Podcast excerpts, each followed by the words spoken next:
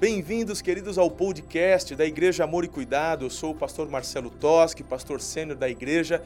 Com alegria, vamos compartilhar com você essa mensagem de fé e a nossa oração e desejo é que você seja muito edificado. Um beijo no seu coração, Deus te abençoe e uma boa meditação.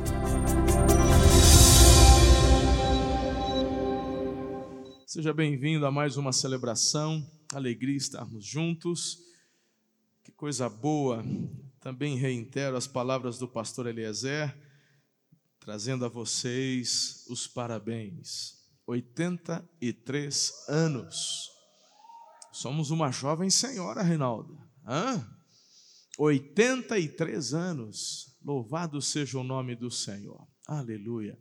E eu fico imaginando quantas coisas extraordinárias o Senhor ainda não quer fazer em nós e através de nós. Não é? Temos tantos desafios, tantos desafios. O reino de Deus é um reino de movimento. Nós precisamos entender o que é igreja. A igreja não é uma denominação, igreja não é uma placa. Tem pessoas que ficam presas ao nome, por exemplo. Não é? Ficam presas ao nome. Não, deixa eu te explicar uma coisa tão importante. Você precisa entender que a igreja de Jesus, ela é viva e ela está em constante transformação.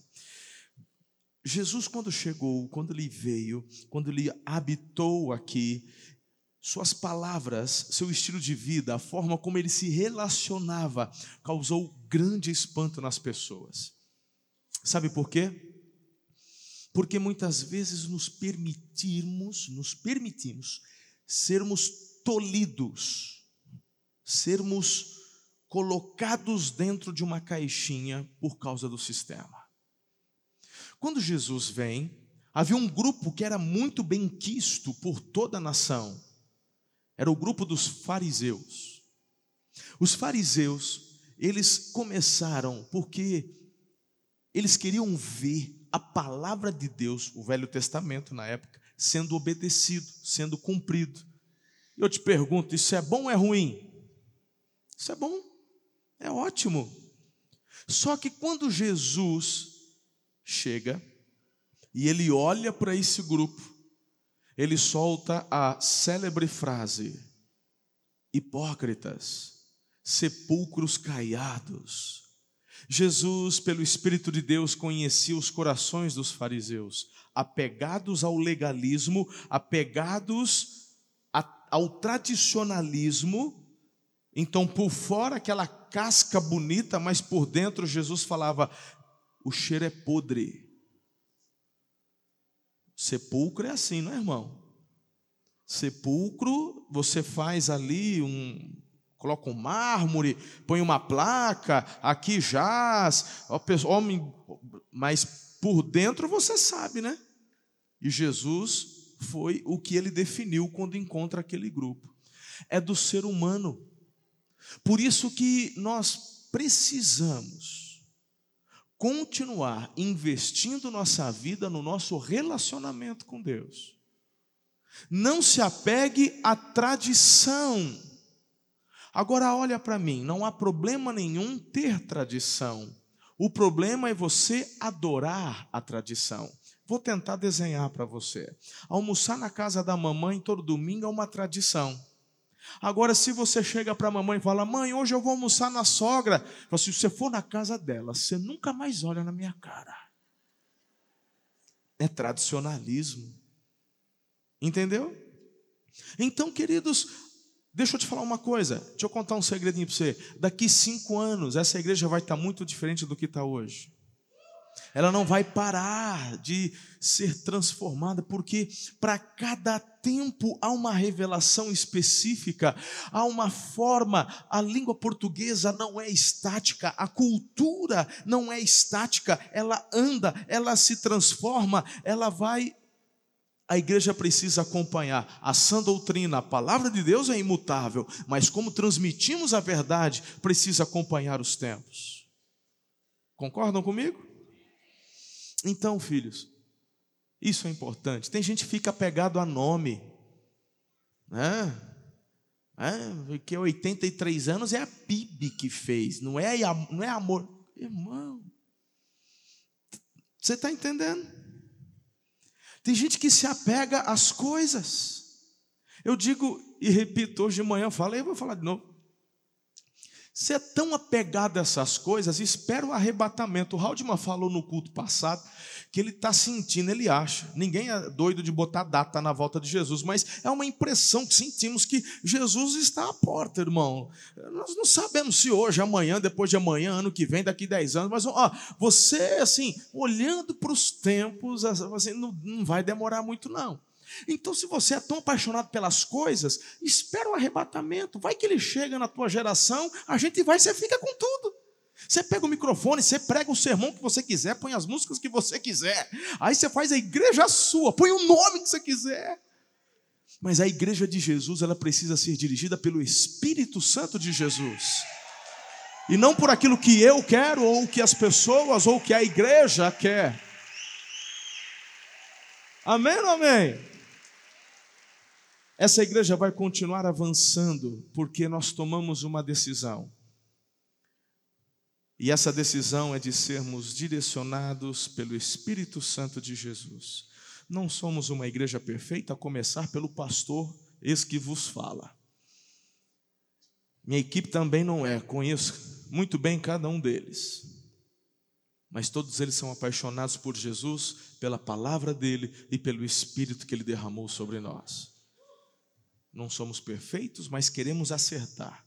Quando erramos ou errarmos, queremos pedir perdão e reconhecer para que avancemos em unidade até que a glória do Senhor seja conhecida e estabelecida sobre a nossa cidade, sobre o nosso estado, sobre a nossa nação, como as águas cobrem o mar. Igreja, amor e cuidado os nossos melhores anos estão por vir. Não vamos parar. Vamos avançar.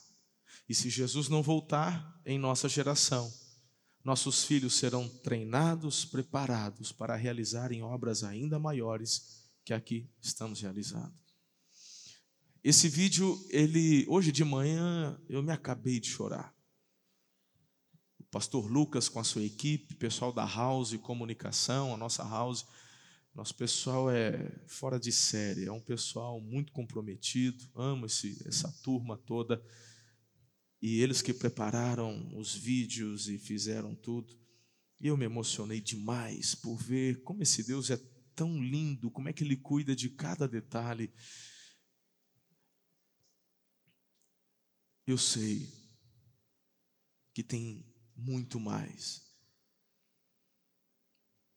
Estava conversando com a pastora Ana, voltando, quando saímos daqui pela manhã, e ela também precisava fazer o countdown logo após aquele vídeo, e ela quase não conseguiu, porque estava chorando. Eu saí, entrei chorando também, e ela falando para mim: um filme passa na cabeça da gente.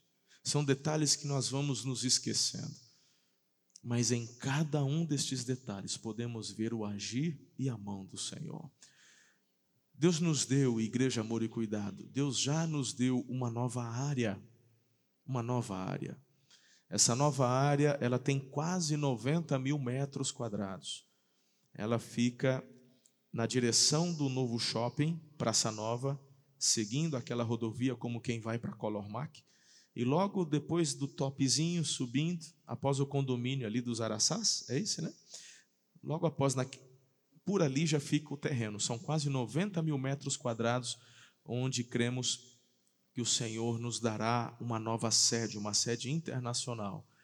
Todas as vezes que o pessoal da bike pedala e eu estou junto, eu imponho as mãos, profetizo que as nações virão aqui para receber dessa unção de avivamento, onde vamos repartir porque nós entendemos que igreja não é ponto de chegada, é ponto de partida, irmãos. Aqui você ouve, recebe e sai para compartilhar. Isso é evangelho. Vamos falar um pouquinho daqui a pouco, quando entrarmos no sermão também. Essa semana, pastor Eliezer disse: Pastor, um casal já fez uma doação para o nosso novo campus. Falou, mas Eliezer não tem nem projeto nem nada, mas já doaram. Eu falei, então faz o seguinte: abre uma conta específica e nós vamos então começar a arrecadar. Enquanto isso, temos um engenheiro e um arquiteto que estão orando, trabalhando, estão aí. Logo, logo queremos apresentar um projeto onde o Senhor nos dará um novo campus nosso. Esse aqui é alugado, né? E eu creio que o Senhor nos dará algo extraordinário. E esse aqui, esse aqui a gente deixa para os jovens. É, muitos jovens, né?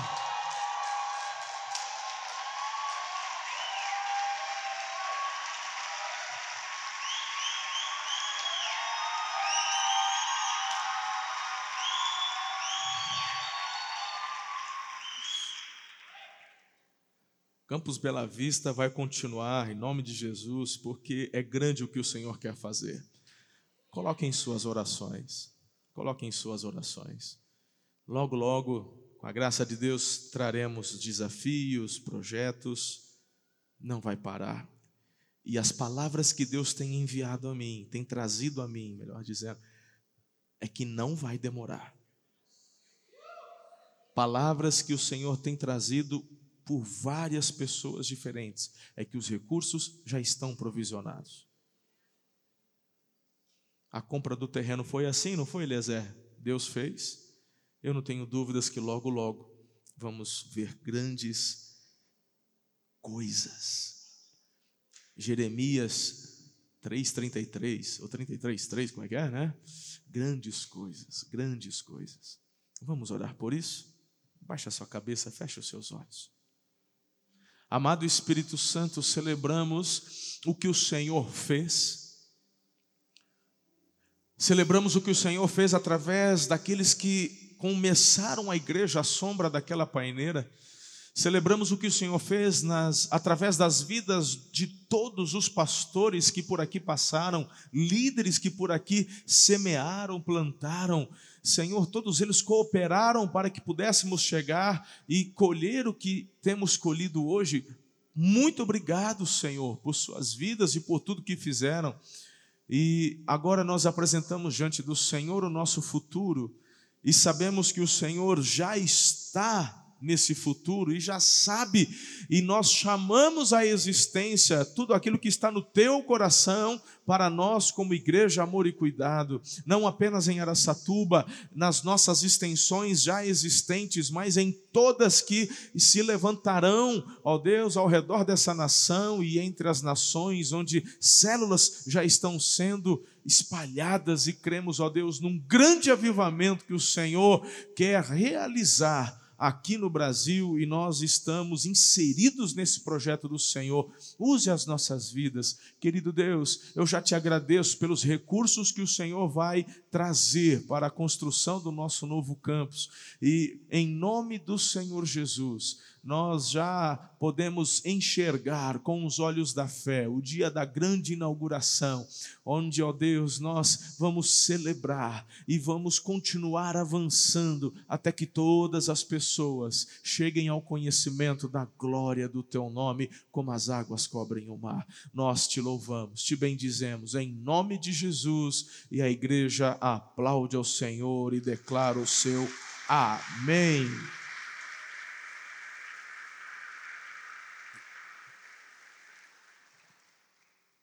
Nós estamos em 40 dias de jejum e oração. Você está na pegada aí, filhão? E você, filhona? Amém?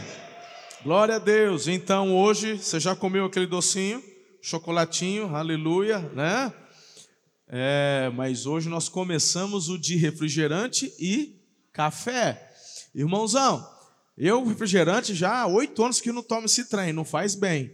Mas se você ainda toma, essa semana, agora o mais difícil de todos para mim é o café. Irmão, eu posso ficar uma semana sem comer, não tem problema. Eu já fiz vários jejuns de 21, de 40, mas o café eu tenho máquina de café no meu escritório aqui, lá no meu escritório no centro, na minha casa. Na minha casa eu tenho um cantinho do café com vários blends de café, prensa francesa, até aquele coadorzinho de pano eu tenho também. Meu irmão tem uma máquina para fazer o café expresso. Eu compro café em grão que eu mou na hora. Você chegou a sentir o cheiro igual eu aqui? Parece que eu senti o cheiro do abençoado aqui agora. Mas eu estou tão feliz de poder dedicar ao Senhor essa semana esse meu jejum de café. Não é? Toma chá de hortelã, que não resolve nada, mas também é algo quentinho. né? Aleluia. Fica firme. Pastor, eu não fiz semana passada. Começa agora. É, mas eu tomei café hoje cedo, então já não toma a partir de agora. E fica essa semana até próximo domingo de manhã. Aí a gente muda o jejum de novo. Estamos juntos, igreja? Firmeza? Aleluia. Aproveite também esse tempo para orar. Aproveite esse tempo para ler o livro. E não falte as mensagens. Hoje é a nossa segunda mensagem de sete. Domingo passado falamos sobre perdão. E sempre você vai receber esse desafio, porque o que recebemos de Deus não é algo que vai te deixar na inércia. O que você recebe de Deus te leva a uma ação. Eu recebo perdão, mas o Senhor espera que eu perdoe. Hoje a nossa palavra é a palavra da salvação. Salvação está ali ligado ao perdão. Estes 40 dias, essa nossa quaresma, é um preparo, porque queremos celebrar a Páscoa do Senhor, que é o ápice da nossa vida cristã.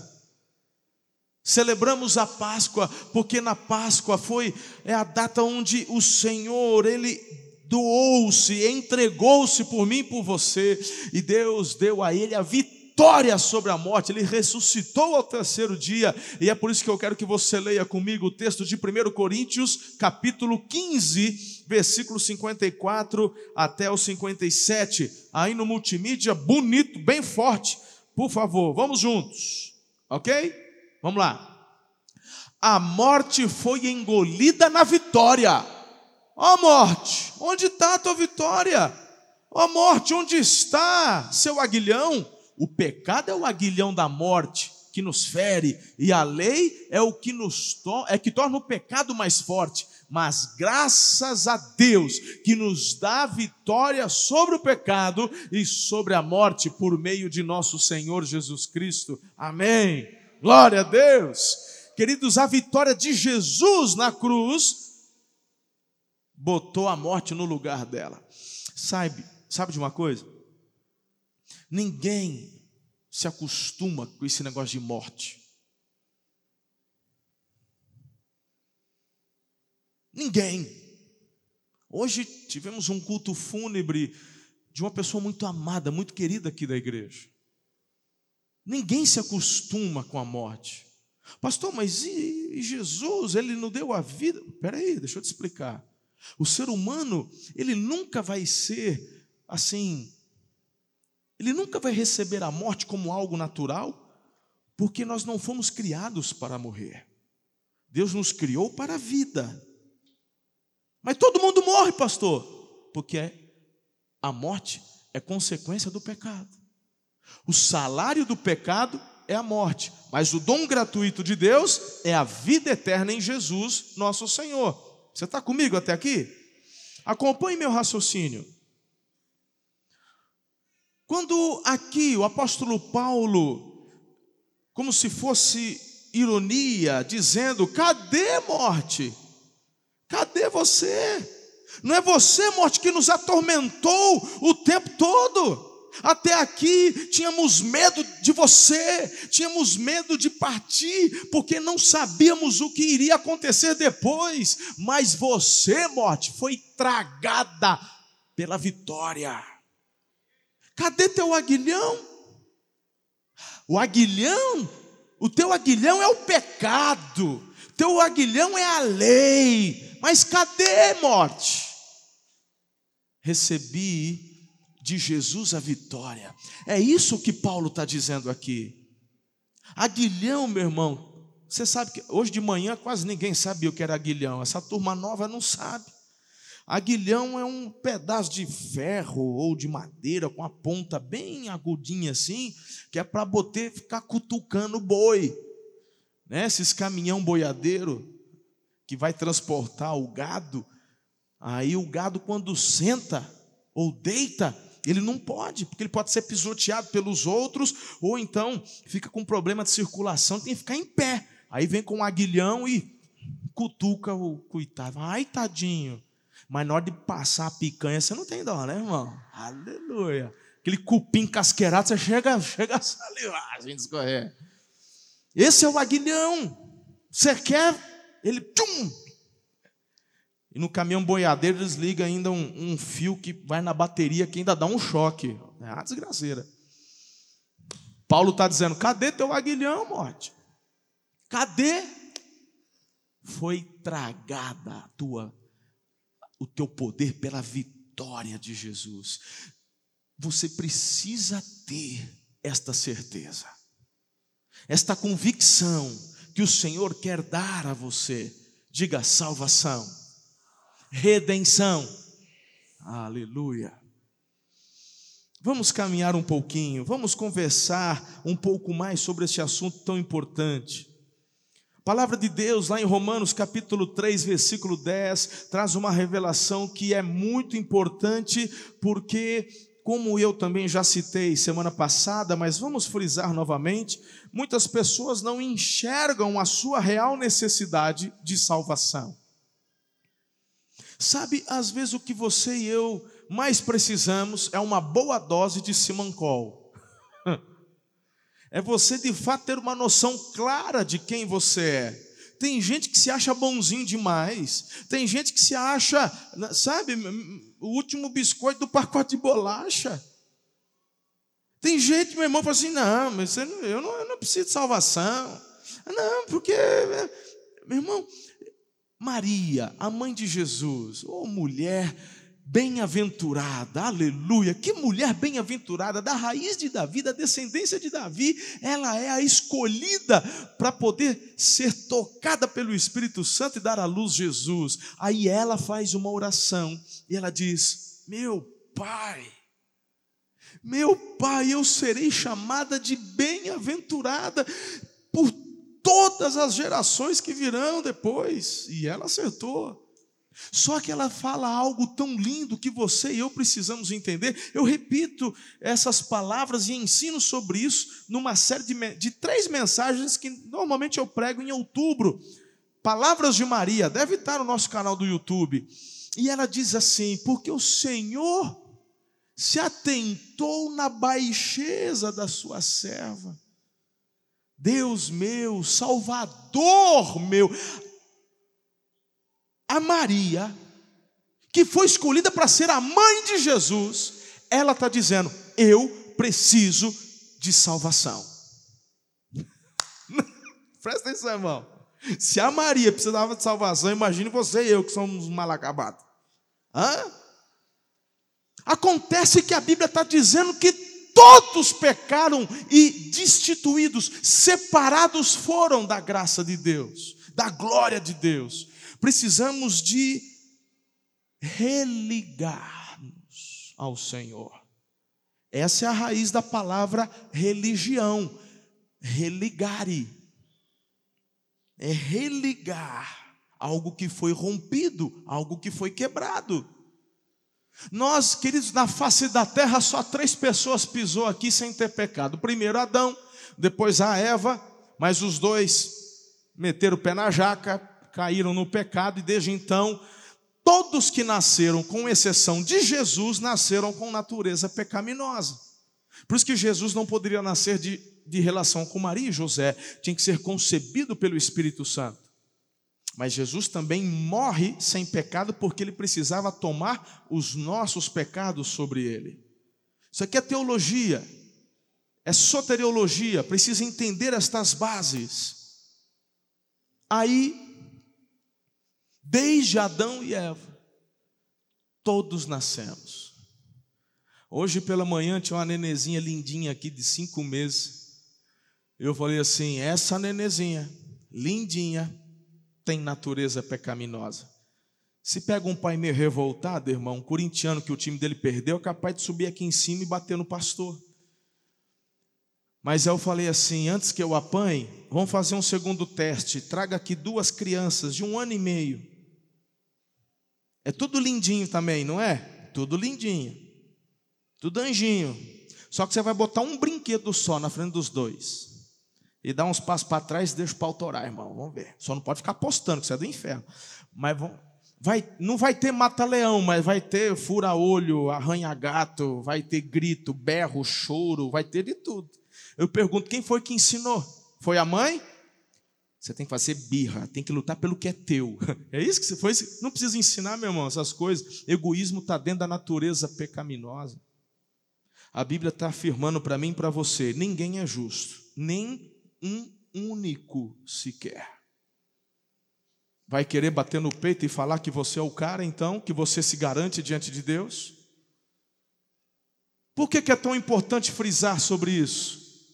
Se você não entende esta base teológica tão importante, você não vai também abrir o coração para a salvação que ele te oferece.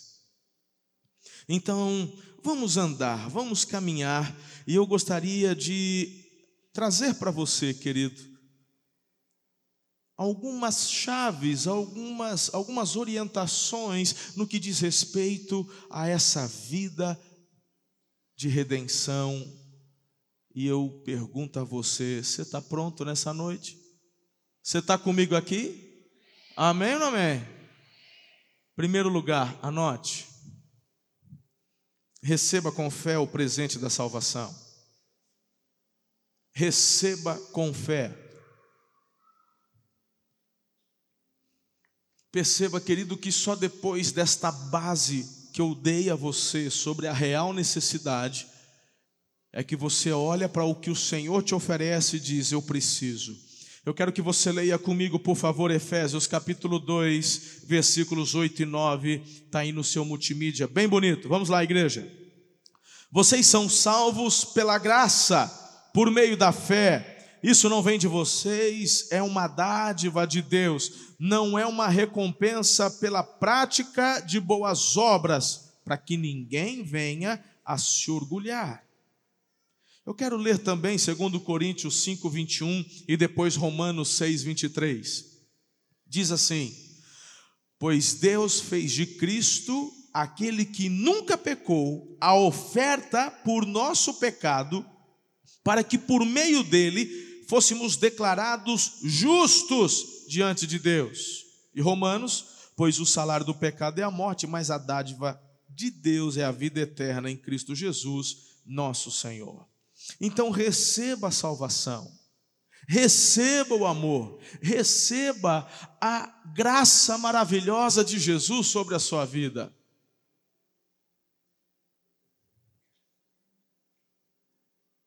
Eu estava explicando hoje cedo que a salvação de Deus é onde toda a humanidade se coloca no mesmo patamar.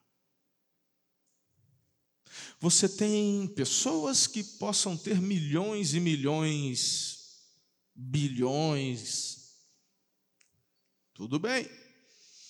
E você tem a pessoa que não tem nada, que precisa de cesta básica, de ajuda. Cada um, quando se deparam com a salvação, seus bilhões diante de Deus não valem nada. E nem o fato de você ser alguém que precisa também diante de Deus isso não vale nada como se ele te fosse ajudar mais do que o outro. Quando falamos de salvação, a humanidade é nivelada. Nos é apresentada a mensagem da salvação. A única coisa que você pode fazer é receber ou negar-se. Se você fala, eu não vou aceitar nada de graça, alguma coisa eu tenho que fazer. Então, deixa eu te falar uma coisa: você vai ficar sem. O próprio Deus está dizendo: Eu não vou permitir para que ninguém bata no peito e diga: Eu me orgulho da minha salvação porque as minhas obras conquistaram isso para mim. Tampouco o que não tinha nada vai poder falar, eu sou salvo porque eu não tinha nada e por isso Deus me olhou, então fiz voto de pobreza para merecer. Ei, meu irmão, tudo é orgulho. Tem muito voto de pobreza por aí que é mais orgulho do que qualquer outra coisa. E deixa eu te falar uma coisa: o orgulhoso Deus resiste, o soberbo Deus resiste, ele vai dar graça é ao humilde. Tem muito milionário mais humilde que muito pobre. Você precisa olhar da ótica da palavra de Deus, você precisa olhar da ótica dos olhos de Deus. Diga amém se você está comigo. Então, em nome de Jesus, entenda que a salvação é para toda a humanidade. Porque Deus amou o mundo de tal maneira que deu o filho dele, para que todo aquele que nele crê não morresse, mas tivesse a certeza da vida eterna. Pastor, eu cheguei hoje aqui pela primeira vez, eu fui convidado, eu estou meio boiando, eu nunca entrei numa igreja evangélica, achei meio esquisito no começo, porque não tinha nada aqui, meio vazio, tudo meio escuro, mas depois o culto bonito, teto, mas agora o senhor está falando uns negócios. Ei, é muito simples. Não, pastor, porque eu estou acostumado a fazer, eh, eh, rezar uns textos, fazer não sei o quê, e, e esse jejum mesmo aí, não tem que fazer jejum para poder ser salvo?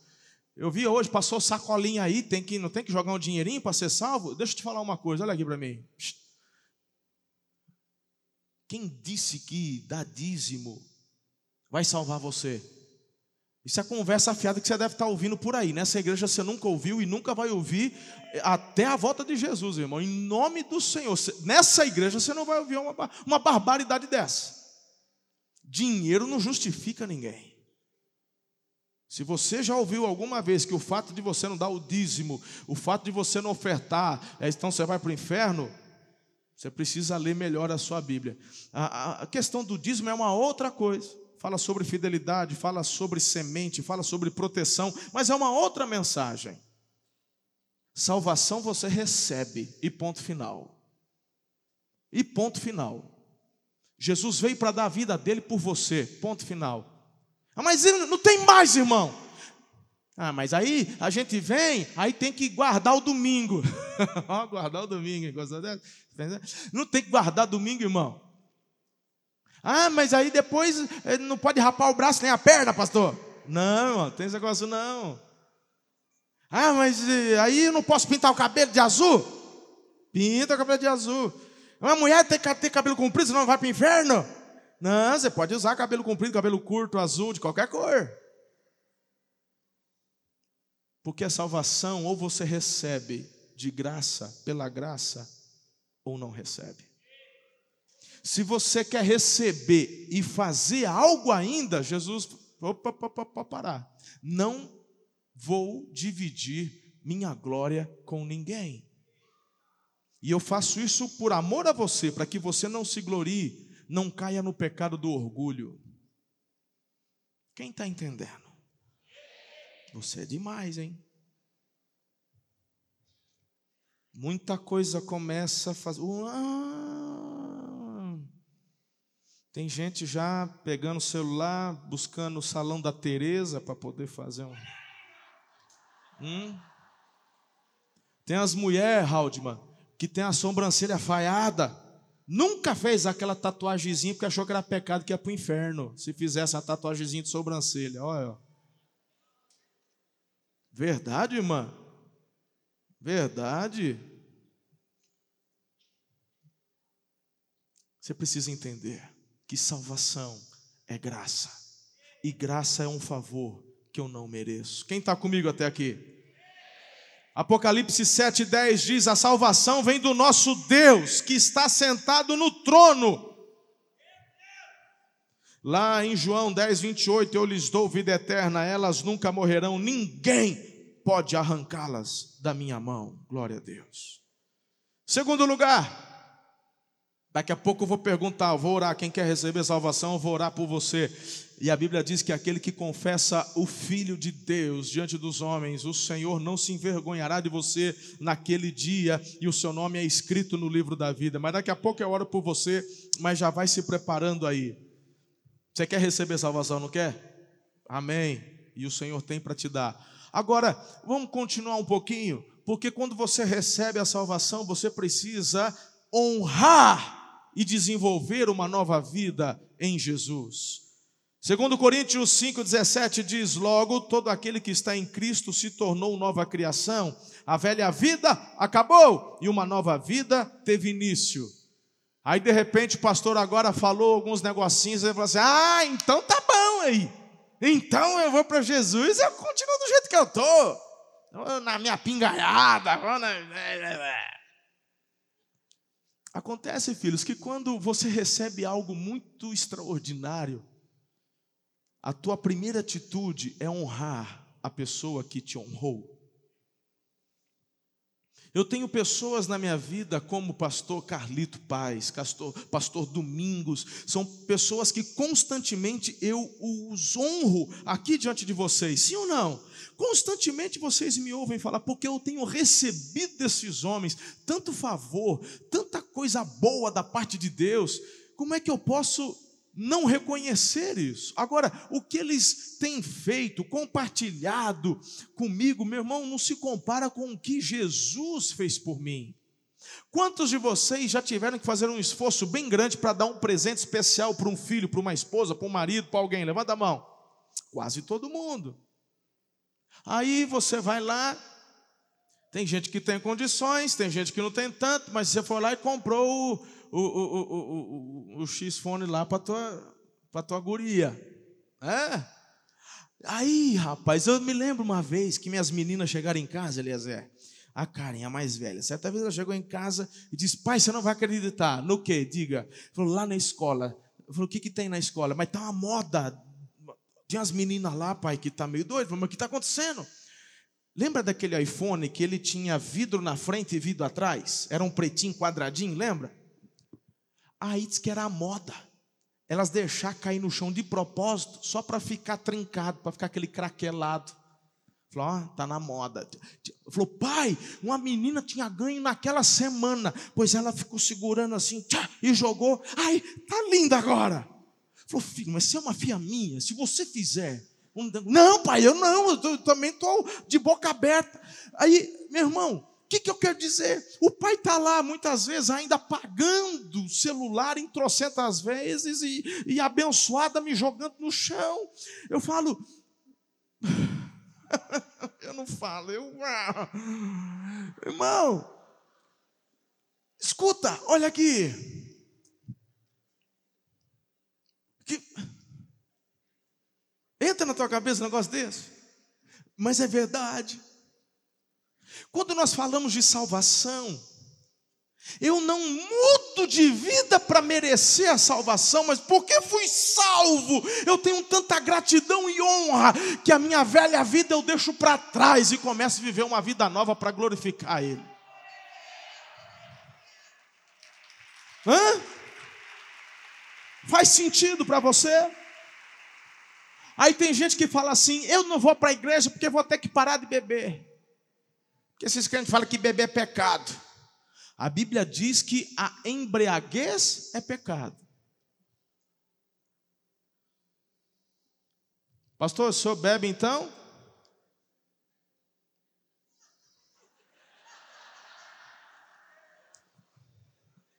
Essa é aquela hora que eu fico achando os cachaceiros da igreja enrustidos aqui, ó. Eles ficam assim, ó. Tinha gente que estava dormindo, Eliezer, que ele se arrumou na cadeira e falou assim: cutucou a mulher e falou assim: vamos ver o que ele vai falar aí.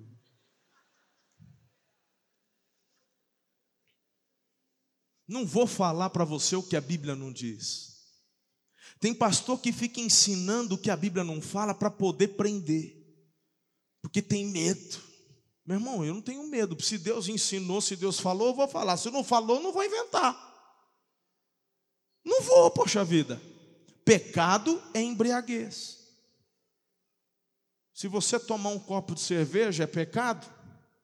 Eu não posso mentir para você e falar que é pecado tomar um copo de cerveja. Agora, a Bíblia diz que aquilo que eu faço se escandaliza o meu irmão, eu estou errando. Então, o teu pastor e a tua equipe pastoral vive a abstinência completa de álcool. Mas nem um dedinho, nem um dedinho, mas nem um vinhozinho, pastor. Nós tomamos essa atitude não por legalismo, Por amor. Porque tem. Vou te falar uma coisa. Você, pai, pode tomar uma latinha de cerveja todo dia, na hora do almoço. Tranquilo. Você nunca vai passar dessa uma latinha na hora do almoço. Quem vai cometer exagero é o teu filho que está vendo você todo dia tomar uma, e quando chegar a idade dele, longe dos teus olhos, ele não vai ficar com uma só. Ele vai para cinco, dez, e de repente, o que você semeou uma vida inteira vai despertar nele o desejo para cometer algo que pode ser talvez irreversível. Então, o que motiva a minha vida a deixar as coisas para trás e honrar a salvação é o amor, e não o legalismo. Eu não vou beber, porque se eu beber eu vou para o inferno. Eu não bebo porque tem aquele meu irmão que, se me vir bebendo, eu nunca tive problema com bebida, mas ele, ele foi liberto da cachaça. E aí ele, ele vê o pastor bebendo um copinho de vinho. Falou, aí ele vai tentar. O, o, que, o que vivia na cachaça, irmão, vai ficar num copinho só de vinho? Não vai, irmão, não vai. Então, por amor, aquele meu jovem, aquele meu adolescente. Então eu tenho uma atitude de honrar o presente que eu recebi da cruz. A motivação é outra. Não tem medo nisso. Tem honra. Tem gente que vive preso no medo. Medo não segura ninguém. Amor e honra nos levam a um comprometimento sem igual. Ah, isso é demais. Isso é demais. Obrigado, Jesus.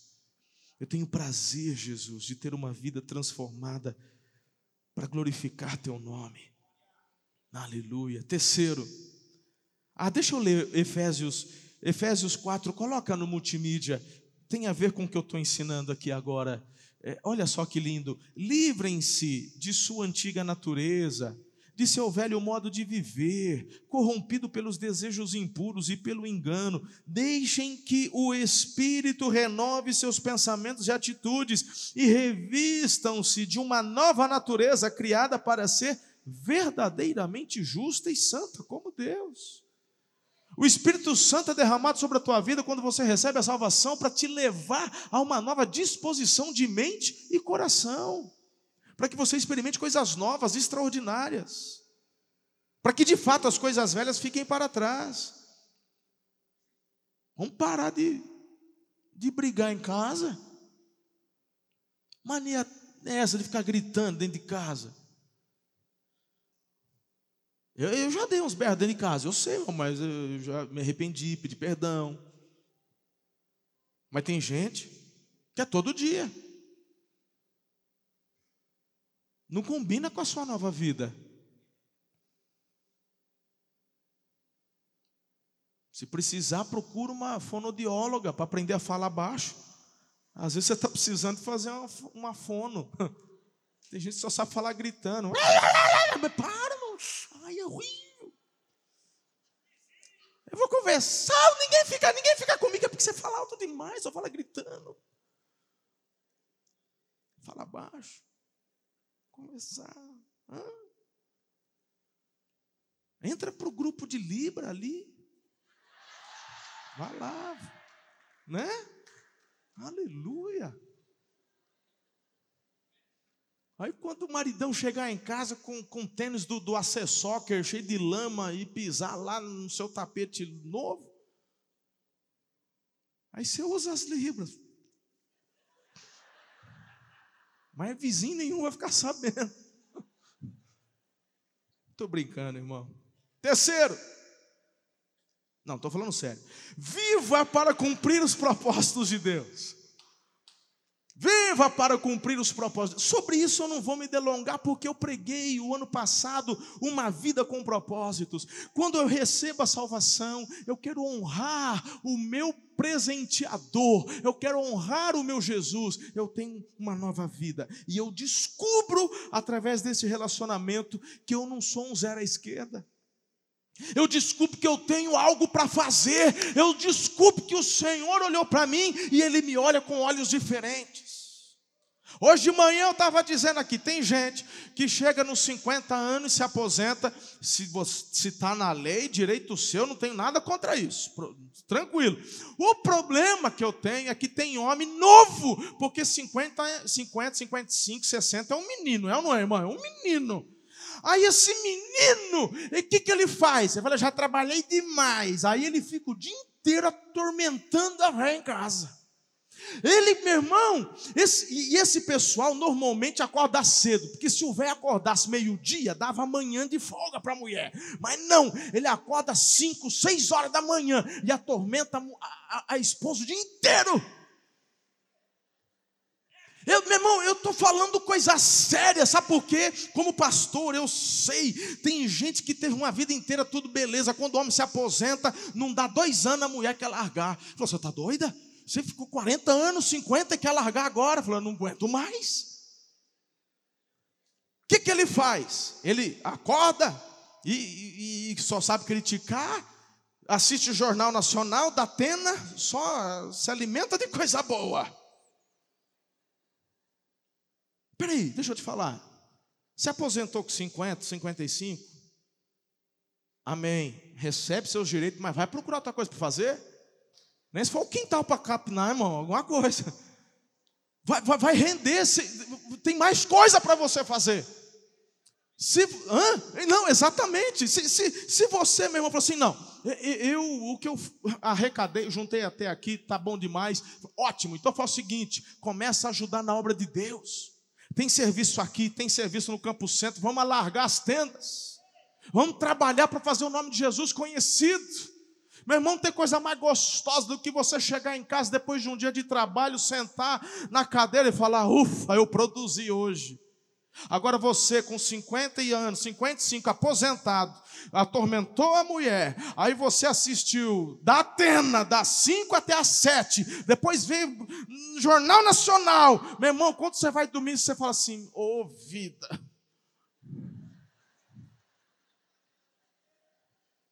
Ei, o, o, que eu quero te dizer é que a salvação que eu recebo de Deus me leva a fazer e render e transformar realidades. Você é chamado não é para ficar parado, você é salvo para ser agente de salvação na vida de milhares. Aí você, aí, escuta que essa é boa. Aí deixa eu te falar assim, pastor, mas eu nunca vou subir num púlpito para pregar, pastor. Pode ser que você nunca suba num púlpito para pregar, mas quando você entende que a tua vida, que a tua salvação te leva a agir com propósitos, um dia na padaria você vai falar de Jesus para um, um camarada ali que você nunca viu, e ele vai ser tocado e pode se transformar no futuro, no futuro Billy Graham. Meu irmão, em qualquer hora, ocasião, você pode ser usado com propósitos para fazer com que o reino de Deus alargue as tendas. Quem está junto nessa daí? Então aplauda Jesus bonito.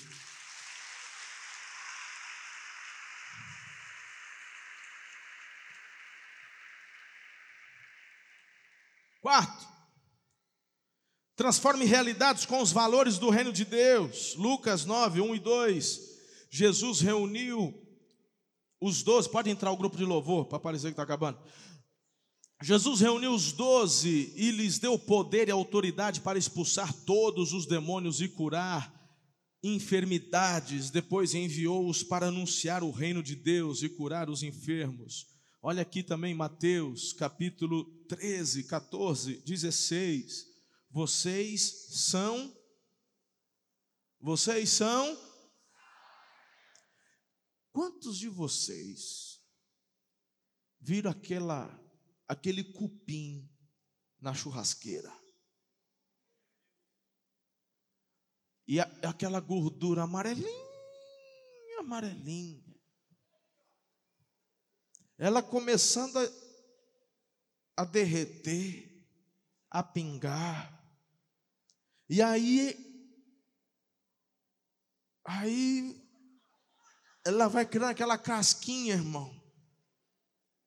Aí aquela faquinha bem amolada, você tira aquela.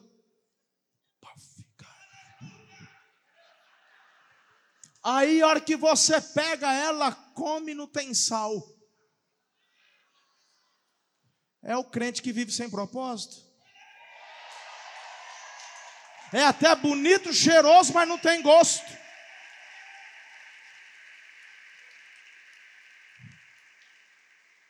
A Bíblia está dizendo que você tem que ser o sal, o sal, o sal.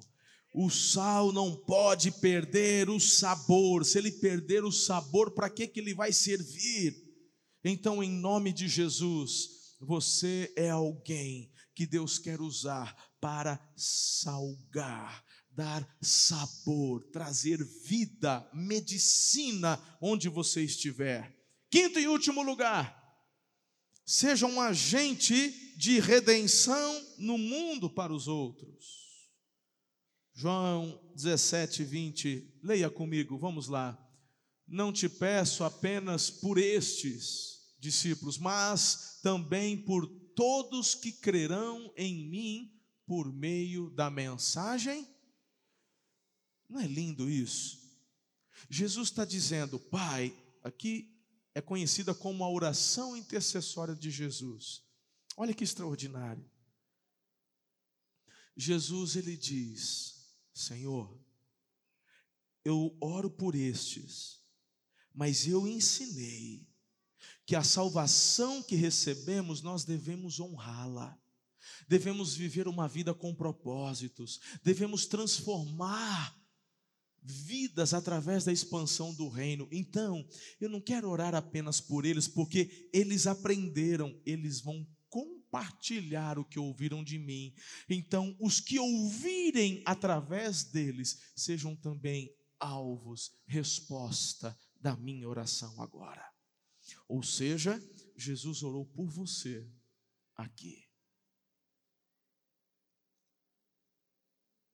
A grande questão é se chegou até você é porque alguém continuou o que ele começou. Você vai parar?